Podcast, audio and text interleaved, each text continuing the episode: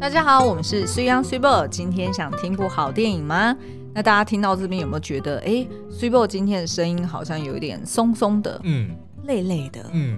Why？因为我们前面已经录了三十分钟的 没有没有被使用进来的内容，但是我相信应该大家就是放完年假之后回来工作，都会觉得一开始哪里怪怪的，然后就很多东西都要不断的重做重做，然后才会上手。结果我们现在 好像是哎、欸，因为太久没录音了，这样子吗？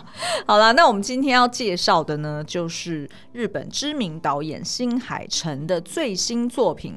铃芽之旅，嗯，那说到新海诚呢，大家应该印象最深刻的就是二零一六年他的《你的名字》哦，对，那这一部呢，算是那时候造成这个。欸、万人空巷，对，真的是万人空巷。嗯，然后呢，呃，再就是呃，二零一九年的《天气之子》造成了五千人空巷。哎、欸，对，这样大家就大家有，就是也还不错，但是的确没有办法超越他原本。是我们还是比较喜欢你的名字的。嗯、好，那再到现在《铃芽之旅》，你觉得大概几千人空巷？我觉得呢，我觉得大概有七千五百人空巷哦。哦，他他的确是比《天气之子》好蛮多。我觉得要看你怎么看呢？《天气之天气之子》其实需要重看，就如果你再看一次，或者说你真的，因为他那个《天气之子》，我们另外之后可以找找一集专门来聊，但他有太多会让你觉得很匪夷所思的设定，比如说明明是个小学生，但是为什么有这么多女朋友？哦，然后比如说对，然后是青少年，然后却会非法打工，然后捡到枪，就等等，就是这些东西会让你比较出戏的一些设定啦。哦，对，但是这一次我觉得《铃芽之旅》呢，当然它还是以奇幻为核心嘛。可是我觉得很多地方就会让你觉得哦，好像还蛮顺理成章，就是推进剧情是还蛮顺畅，蛮顺畅的。嗯嗯，好，那所以这三部呢，就是被统称为新海诚的灾难三部曲哦，因为在你的名字当中呢，就是先有这个。彗星撞地球，彗星撞地球，哈，彗星撞地球是一出美剧，彗星撞地球是一出是一个综艺节目，哎，对吼，对那幸福吗？很美满，哎，可是那孝星撞地球也有一出美剧，是那个那个 Gordon Jo Joseph Gordon Third Rock from the Sun，这个我们提过好几次，但是我不知道它叫孝星撞地球，它是。哎、欸，好像是吧？我记得是。好，我们不要再离题了，因为我们我们前面会这样一直重复，就是我们刚前面还雷峰塔，对不对？好好，拉回来，拉回来，好，冷静，冷静，好好。那到了天气之子呢，嗯、就是以这个好雨成灾为主题，水淹金山寺。没有啦，就是东京淹大水啦。对对对对，对那最新的这一部呢，《铃芽之旅》，它就是以日本的三一大地震作为灵感，嗯、然后就去发想了一个，如果我们用一句话来浓缩整部电影的话，它基本上就是在讲女高中生带着一把儿童椅子，对，拯救日本的冒险故事。呃，你漏了开门关门。呃，一个 女高中生，对。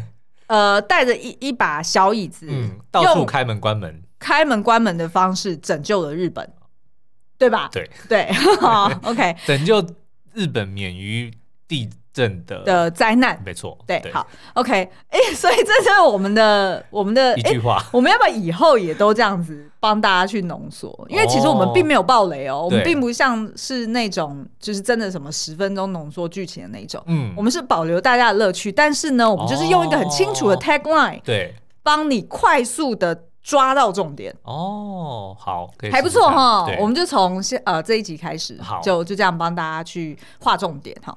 好，那呃这个铃芽之女呢，它其实在呃台湾是刚走这个那叫什么啊？口碑场，嗯，抢先抢先场。对，在过去这个周末，它就是四天已经就是有这个抢先版哦，嗯，但正式上映呢，就刚好是今天三月一号。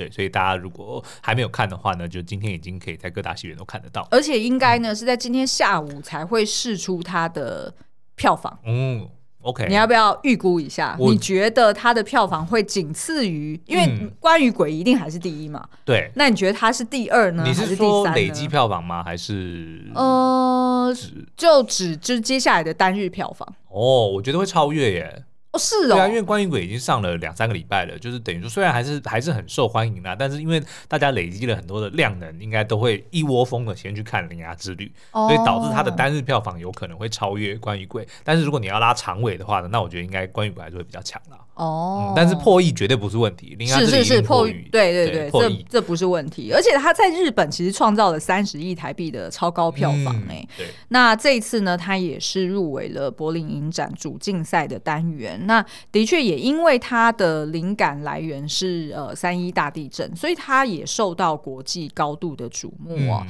那这一次呢，呃，我自己是觉得说他在呃整体的议题呀、啊、格局啊，然后还有他的。配乐的风格以及呃画面的精致度，嗯，其实我觉得是有超越前面两部的哦，真的吗？有，有，有，我觉得你的名字很难超越哦。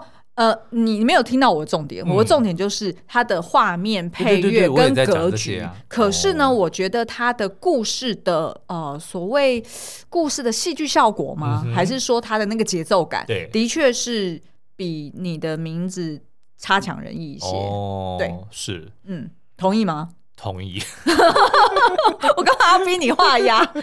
我逼你画押的原因就是，对，就是赶快我们进入到下一个阶段，这样我们才可以破除刚刚不断重录的这个魔咒，你知道吗？刚刚差不多都是五分钟就会重录。我们每次录一个节目呢，前面五分钟是最容易发生重录的危机，但是如果撑过十分钟呢，通常我们就会直接把它录完。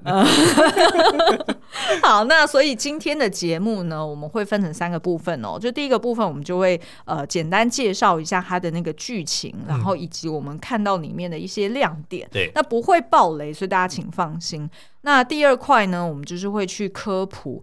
呃，当初的这个三一大地震，然后以及地震的后续，嗯、那再来呢，就是去呃挑出这个电影里面蛮重要的一个元素，也就是门，嗯，以及它门旁边的一颗石头，对，去跟大家科普说，哎，原来。这样的元素其实是源自于日本神道教的文化，嗯、是有所本的哦。对对对，有所本的。嗯、但是呢，我们今天虽然是不会爆雷啦，嗯，但是是呃，根据说目前已经释出的这个公开的预告，预告等等的，所以呢，如果你完全没看过预告，你可能还是会觉得我们有一点点。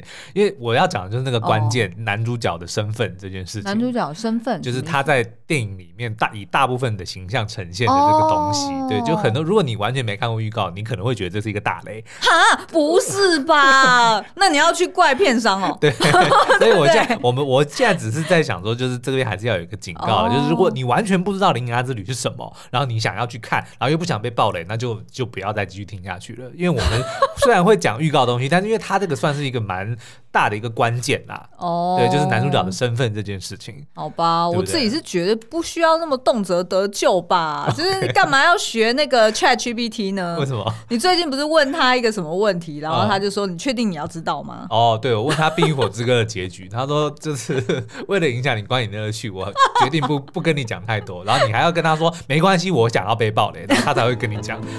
”好，OK，那我们就开始吧。嗯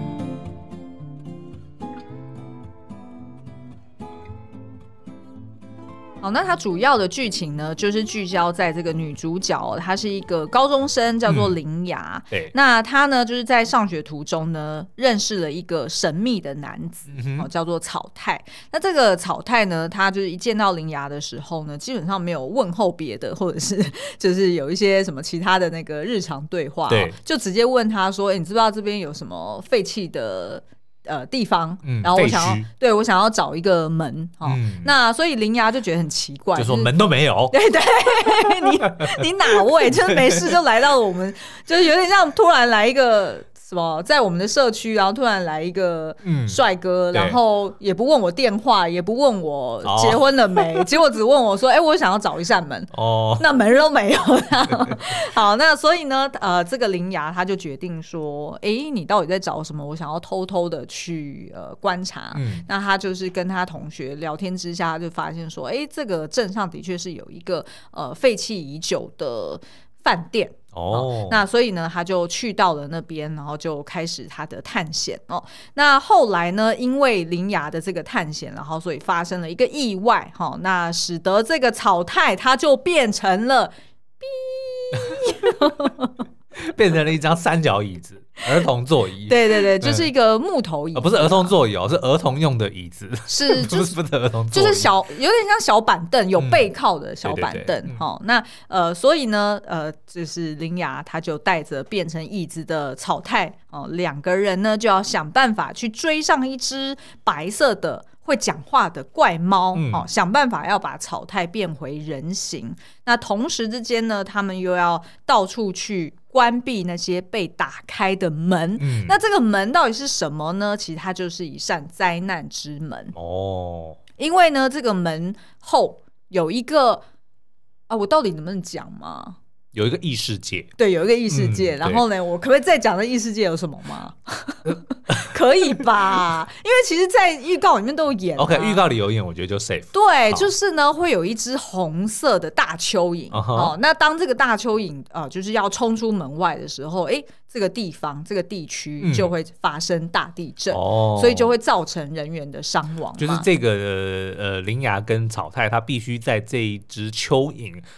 落地之前，嗯、他必须要把这扇门关起来，并且锁上，就可以能够这个阻止灾难的发生。哦。对对对，嗯、所以等于呢，观众们就会跟着这两个人的脚步展开一场公路之旅。嗯，这的确是跟呃新海诚以往的作品蛮不一样的，对不对？他以往有没有公路旅程？比较少，好像很少，其实、嗯、通常就是以聚焦在两个角色发生了什么事，嗯、就这样子，然后比较少是要追一个对不对？是比较少，然后所以我这一次在看以前的马嘎粉就是彼此啊，对不对？就是永远就是要追到对方，纯爱哦，受不了啦！好啦，那但是呢，我觉得这一次我在呃观影的过程中，我的确觉得它蛮多节奏，其实很像美剧，你不觉得吗？是是有的，我觉得它应该就是这个野心越来就是。持续的想要就是拓展海外的市场，所以他就的确有很多的元素，或者说很多的这个呃方式呢，是比较哎符合这个全世界的观众啦。嗯嗯，对。那大家也都知道说，就是新海诚他的特色呢，就是会在他的作品当中放很多他的名字。我以为你要讲这个 哦，你说什么故事创作 也是他，是就应该大家去看每部片最后的那个工作人员名单。通常呢，即就算再厉害的人，你可能只会看到他的名字出现个，比如说五六次、七八次，好了，算十次好了。比如说可能呃导演啊、编剧啊、什么什么男主角啊等等的，就给他十个了不起了。你如果看新海诚的也太扯，你如果看新海诚的作品没有三十个，我随便你。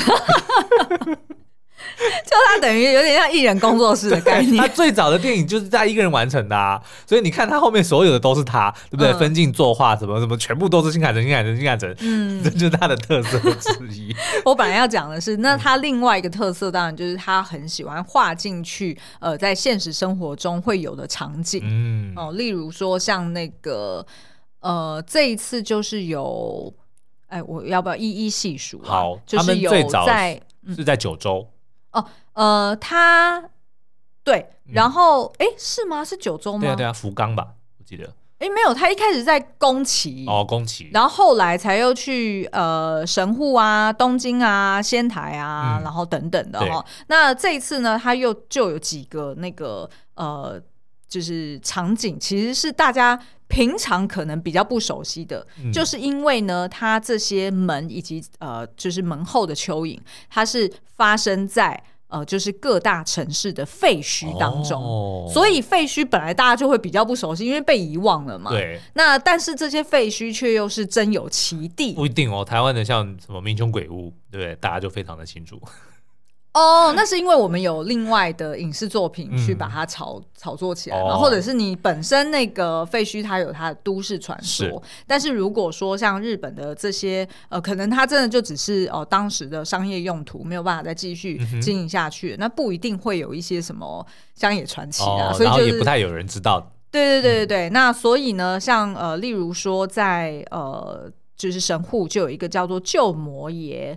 观光饭店，嗯，好、哦，那它是建于一九二九年。那再还有呢，菊星台，然后还有呃呃另外一个城市的高地游乐园等等。那所以他挑选的这些是 maybe 当对当地人来说是很熟悉的，哦、就是我们这个地方很有名的这个废弃之地。是，但是可能对于其他城市的日本人来说，就可能不是那么熟悉。嗯、所以这一次当他就是一一去，因为等于他这是铃芽之旅，就是他从呃，我们刚刚说的就是呃那个宫崎，然后一路往上，然后后来去到了东北，就是回到他的家乡。所以其实他每一个城市。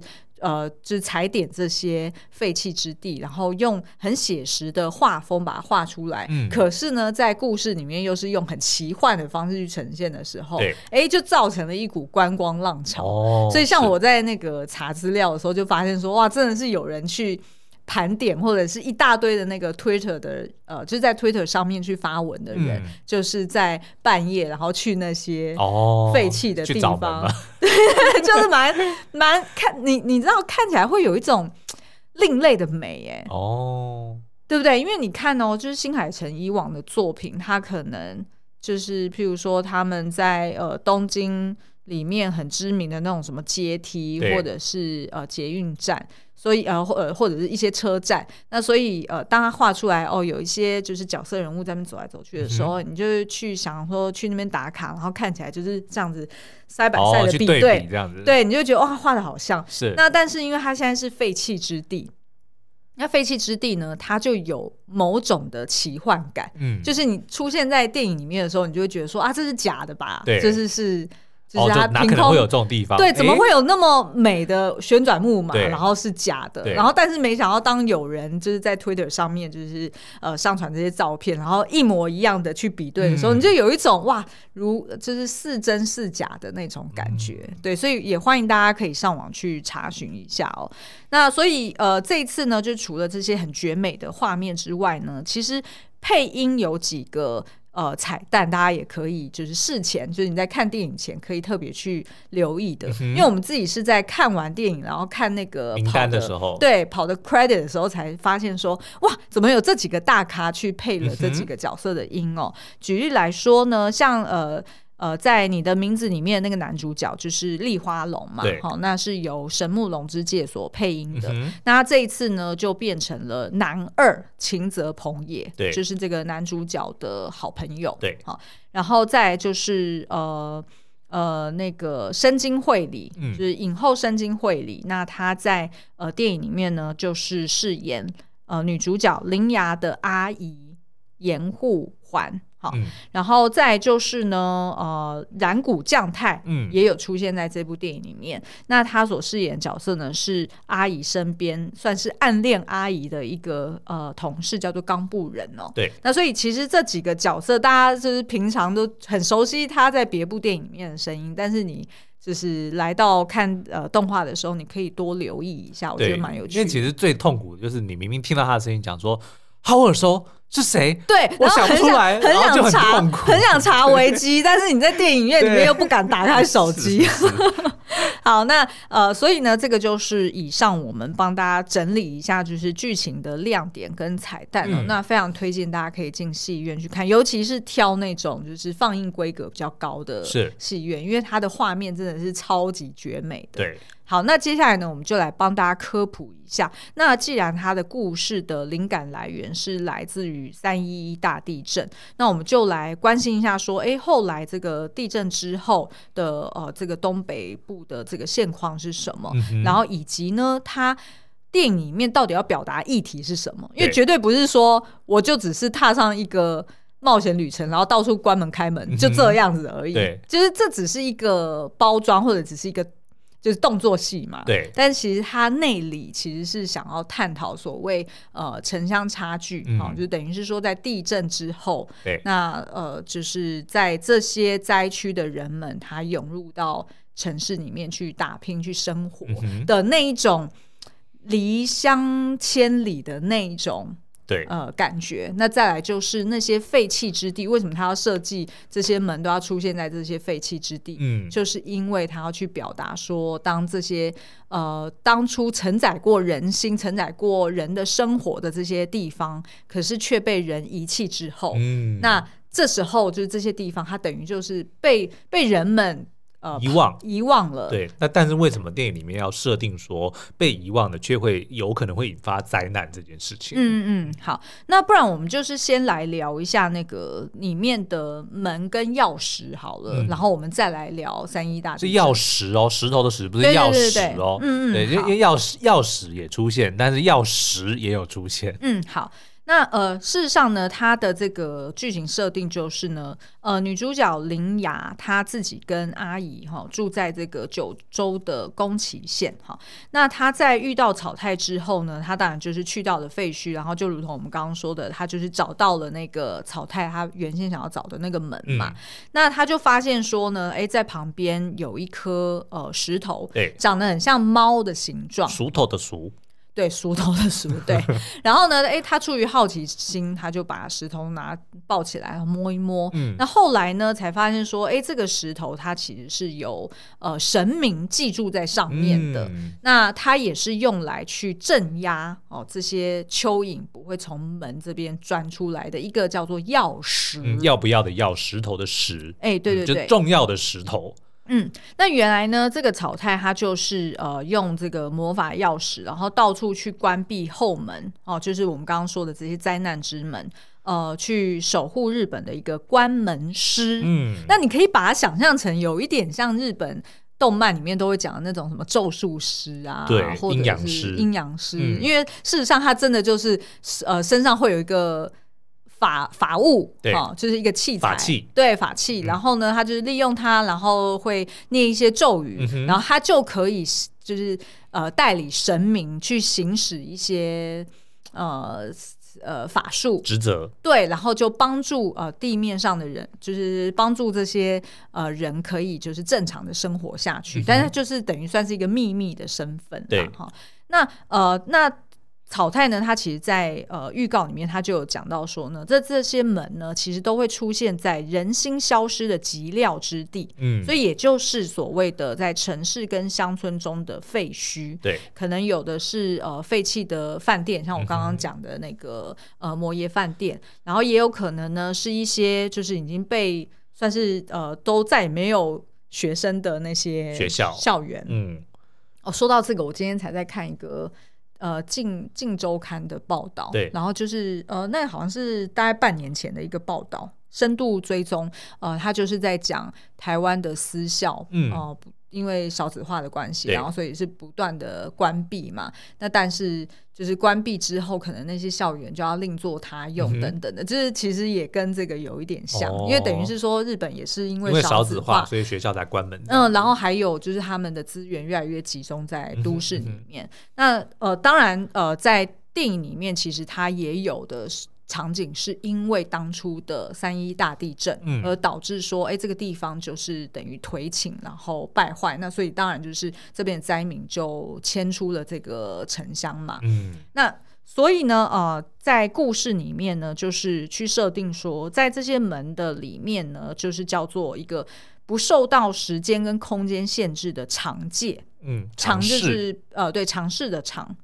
那它其实呢，可以被当作是死者或者是神明驻留的一个平行世界。嗯，那所以你如果要进到那个那个空间，等于你就是可以跟呃，可能就是平常你不会见到的神明，嗯，或者是死者，嗯，去对话。对，好，那所以。呃，草太呢，他要到处去找门，就是说要确保说这些没有目的也没有目标的红色大蚯蚓，它会从这些的门钻出来，然后造成地面上的灾害哦。嗯、那事实上，这个门呢，你可以在神道教里面去当做，哎，其实它就是类似鸟居的概念哦，是。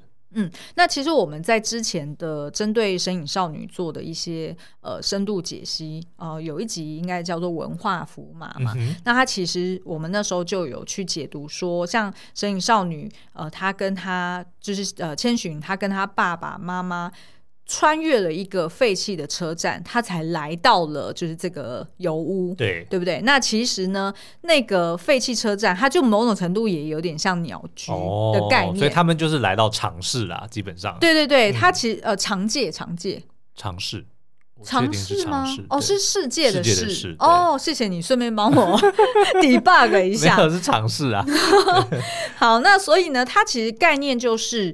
呃，在日本神社前面呢，作为一个人神边界，就等于是说，你要进到神社，你一定会先穿越鸟居，对，等于就是说，哦，我进到了一个呃神的家，对他的领域。那所以其实这个概念呢，就是源自于神道教的异界观的概念哦，因为在这个民俗信仰里面呢，他们就是认为说，不管是神明还是灵体、死者啊等等，那他们其实是存在于跟人类世界不同的地方。对，那所以你要通过一个结界，你才可以互相去接触到彼此。嗯对，那所以其实呢，呃，这个蚯蚓呢，它在这个故事里面，它就是被呃，就是刻画为是这样的一个神秘灵体，并不知道它来自何方，也不知道它的目的是什么。什么那基本上呢，它就是钻到了洞，呃，就是钻到了那个门，它就会出来作乱，嗯、就这样子。好，那所以在这个门的旁边的那颗我们刚刚讲的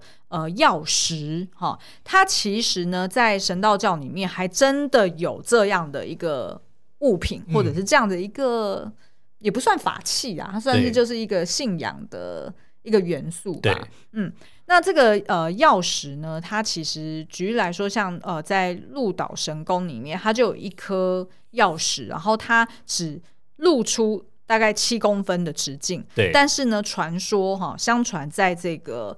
地面以下，它其实还更大颗哦，所以就是冰山一角的概念。哎、欸，对对对，嗯、那因为呢，古时候的日本人他们相信说，哎、欸，地震其实是由呃源自于大鲶鱼哦，他们在翻身，对对对、哦，就是鱼去翻身的时候，然后所以当然你的地面就会震动，所以呢就要用这种叫做药石去镇住这个鲶鱼。嗯，那其实这个概念是不是跟我们？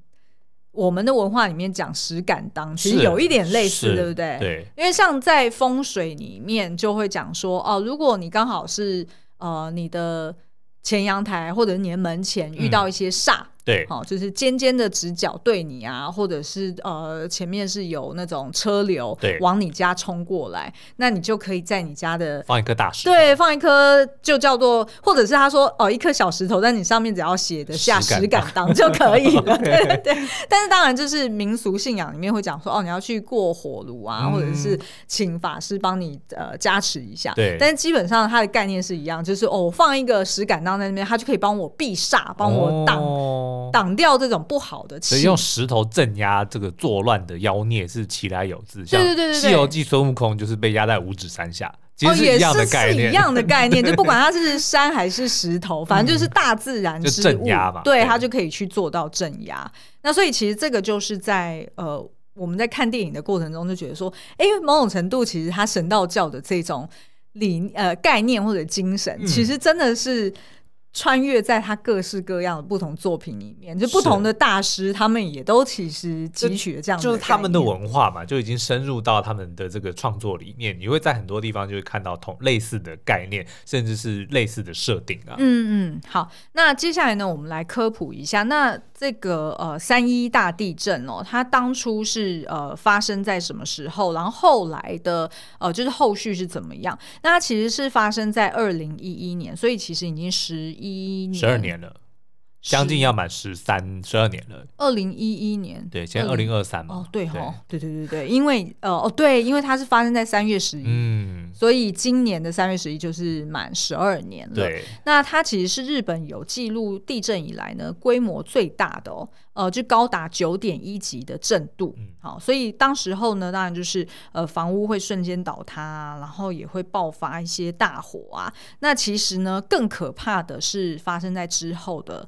呃海啸以及后来的福岛第一核电厂的事故。嗯，那所以的确，它呃整体造成的这个罹难罹难人数高达一万五千多人。嗯，但是呢，我后来去查的时候。我才发现说，哦，原来将近九成的罹难者其实是因为海啸而身亡的，哦、就是反而逃不走。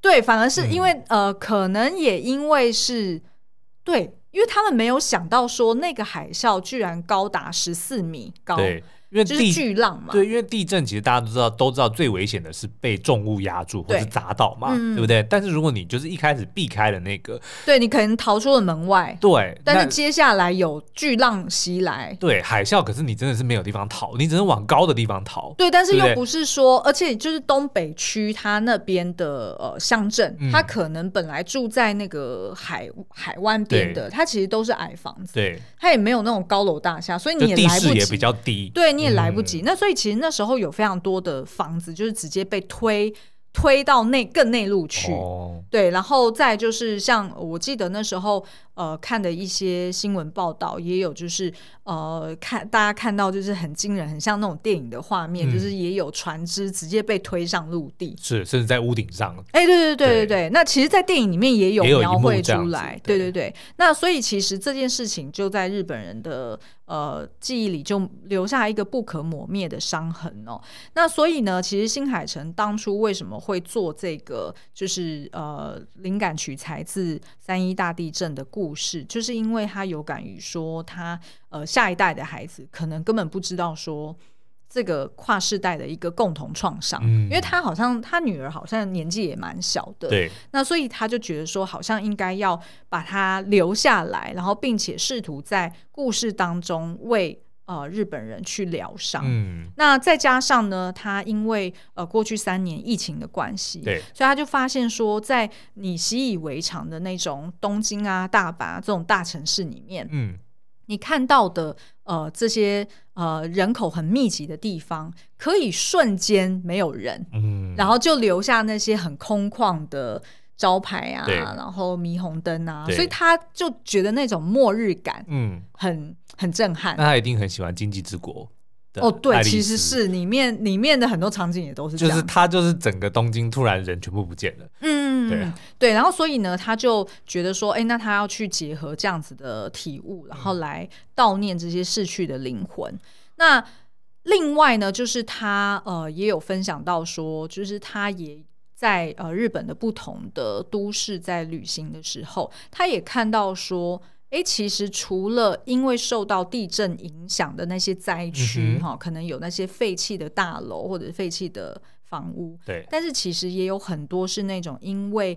呃，少子化或者是因为另类的不可抗力，呃，对，而导致它被关闭，然后就荒废了。对对对，嗯、所以他当他看到这些废墟的时候，他也觉得说，好像某种程度也是有那种他一定能够很末日的感觉，对，然后可能甚至感受到这个地方某一种另类的怨念或者是怨气，就他们一定也是不不得已才会。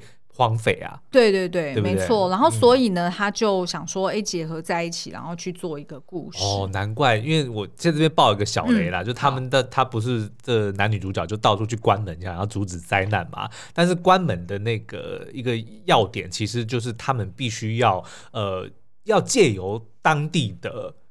回忆，或者是这曾经在这个土地上这一块地方，这个地方居住过的人，他们所产生的回忆跟快乐的这些往事，嗯，他才能够给。男女主角力量去把这扇门给关起来。对，我觉得这个设定就是在呼应你刚刚讲的新海诚，他可能是透过这些旅游，或者说透过这个实际发生过的惨案，嗯、他也是想要说，哦，这个地方现在是这样子荒废，是这么的惨，对可是曾经也是大家安居乐业在那边非常呃非常快乐生活的的一个地方。所以，如果我们想要，就是当然灾难是很很很很很惨的，嗯，但是我们也还是能够要要去悼念这些曾经在这边。生活过的人，然后从从中试图去找到力量。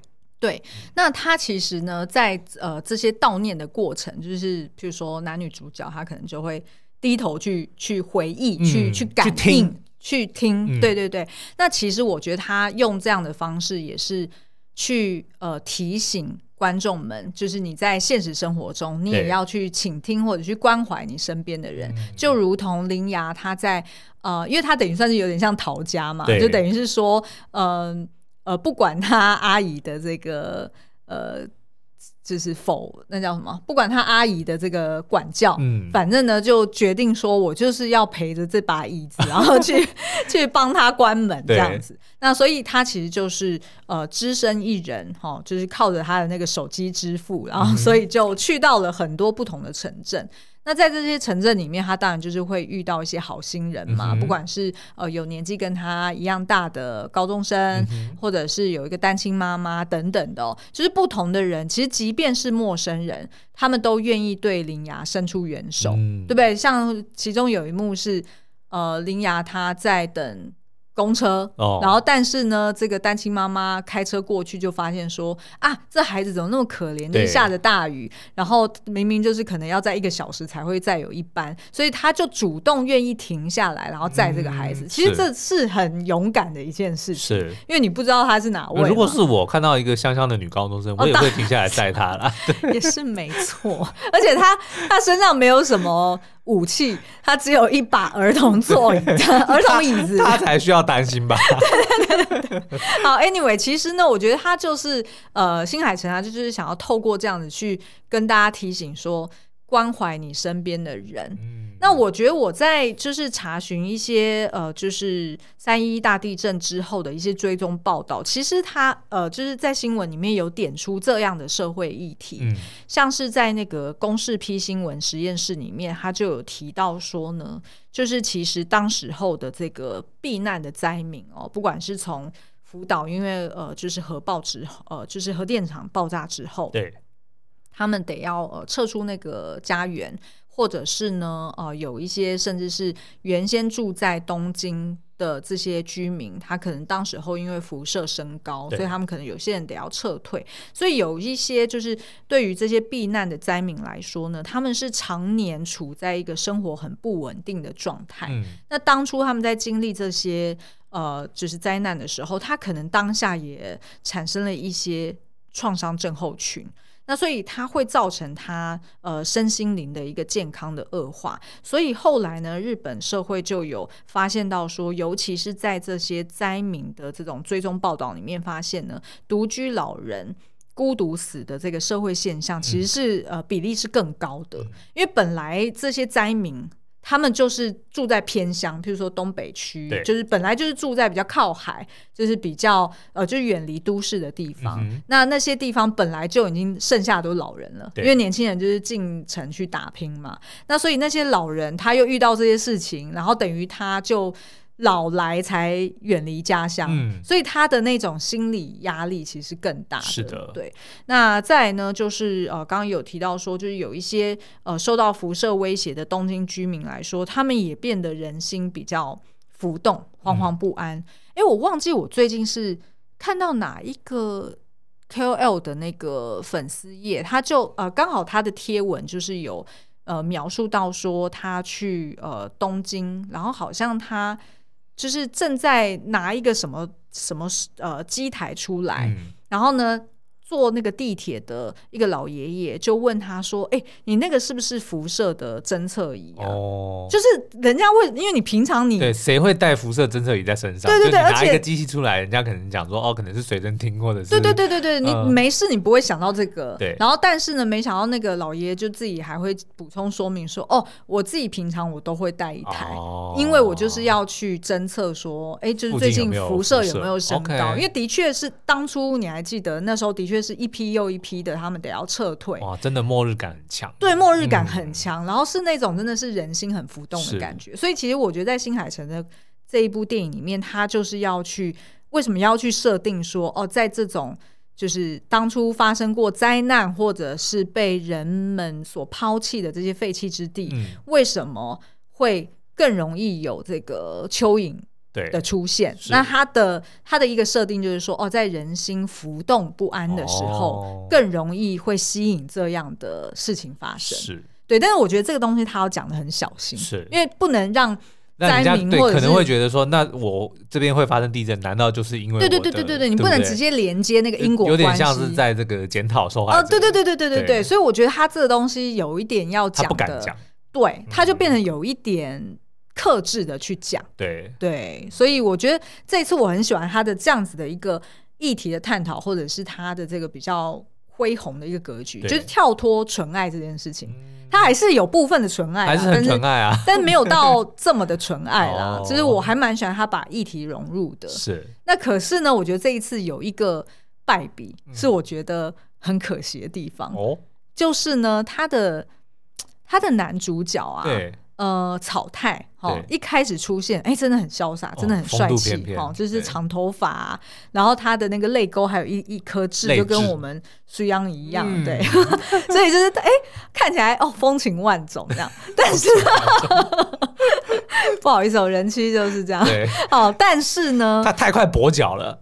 哦，对，没错，它太快就变成一张椅子，就你都还没有办法投射。大家就想象，如果今天霍尔的移动城堡，霍尔七早八早就变成那只鸟，然后大部分时间呢都没有变回来，对啊，大家就不会这么爱它了。对啊，然后再加上就是它的个性可能不是那么鲜明啊，因为它毕竟可能变成椅子，我不知道它没有傲娇，爱生气，对，比较对少女感，对，就是也没有那种少女傲气风，或者是也没有潇洒。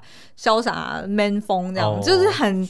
不是很清楚的一个人设，对，所以就会觉得说啊，那他这个纯爱的这条线就会觉得啊，好像浮浮的，哦、不是那么的到位。是就是相较于你的名字，就会觉得你们到底想怎样？他纯爱的时候，你又骂他说你这这么中二，这么纯爱，人家就收敛了，你又说啊，这不够纯爱，你们真的是很烦哎。啊，不，观众不就是要这样子吗？好啦，那我们非常推荐大家去看这个《铃芽之旅》哦。嗯、那我们也预计呢会呃做一些影片，那除了会科。补刚刚的这些资料之外呢，当然也会解析片中的一些蛮大的疑问啊。嗯，那也欢迎大家之后可以来我们的 YouTube 上面来看影片。好哦，哎、嗯，那而且我还发现呢、就是我在录音前，对，呃，就是特别科普了一个，就是我听那个听天下的那个 Podcast，然后特别科普了一个东西，然后但是却却没有机会讲到，我觉得有点可惜。我现在有一点。就是挣扎，说我到底要现在这一集把它讲完，还是说你要打开这个潘多拉的盒子？对，还是说你要下一集再聊《铃芽之旅》的，嗯、譬如说 Q&A 啊，或者是深度解析，然后我再来补充说明。你先讲是什么东西？哦，好，就是就是我原本要讲的，就是除了呃，就是呃呃，源自于废弃之地这件事情。嗯、然后我们刚刚不是在讲少子化这件事吗？对那其实同时还有另外一个呃社会议题。就是呢，年轻人想要离开日本到海外去赚钱这件事情。不然这样好了，下一集，因为它其实对对对，它其实要讲是会讲很久的，嗯、但是我还鼓励大家就是可以去听呃，就是最新一集的《听天下》哈，就是呃，危机感上升，越来越多日本青年。离乡赴海外工作，好，那它里面就有整理非常多的报道资料，然后让大家了解说，哎，为什么现在日本年轻人反而想要出国去赚钱的这个现况？好哦，那我们应该没意外，那礼拜五我们再聊一集好了，因为有蛮多的问题，我相信大家在看了这个铃芽之旅之后呢，会想要知道的，那我们就好好的再来再来聊一集。好哦，那哎，我们也可以科普一下泪泪痣到底是，就是代表是什么？什么人格特质？好，今天的节目就到这边，赶快结束。再见喽，拜拜。